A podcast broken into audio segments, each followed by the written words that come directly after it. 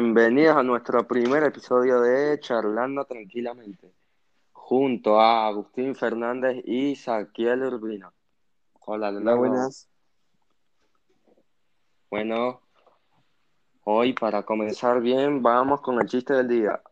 Entra un profe al curso y se presenta. Buenos días, mi nombre es Largo. Dice Juancito.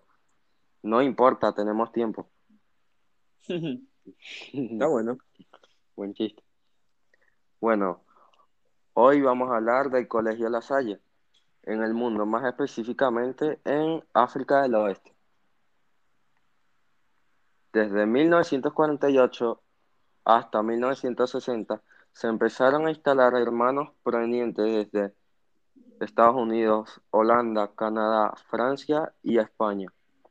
Desde un comienzo los hermanos tuvieron una buena acogida, a pesar de que en esta región el Islam es la religión predilecta.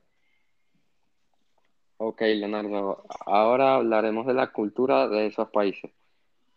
Existe una gran variedad de culturas en África Occidental, que a pesar de ella, desde Nigeria a Senegal, tienen en general semejanzas en la forma de vestir, en la gastronomía y en la música.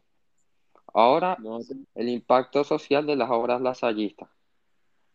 En diciembre de 2001, Proide, con el apoyo de las familias lasalianas, puso en marcha la campaña África, una escuela para todos, cuyo objetivo era dar a conocer la difícil situación que atravie- que atraviesa la educación en esos países y apoyar económicamente mediante la aportación como, como socios bienhechores.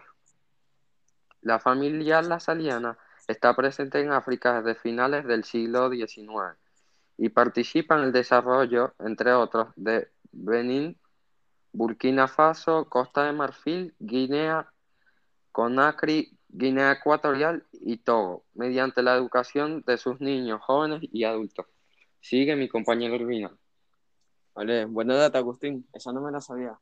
Hoy yo les voy a hablar sobre los personajes destacados, en concreto los hermanos destacados, que es el hermano Rafael Luis Rafiringa Antananarivo, de Madagascar. El otro hermano es Scubillón Rosea Ana, Anai Lacoute.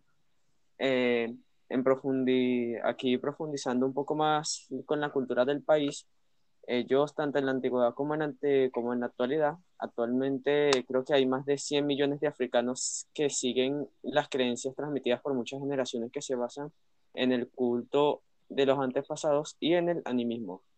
En general, estas religiones tienen una concepción de lo espiritual como un mundo dividido. Por un lado, está habitualmente compuesto por los espíritus de los antepasados, entre los antepasados y determinadas fuerzas de la naturaleza, tanto como el cristianismo o como el islam llegaron a África desde otros continentes.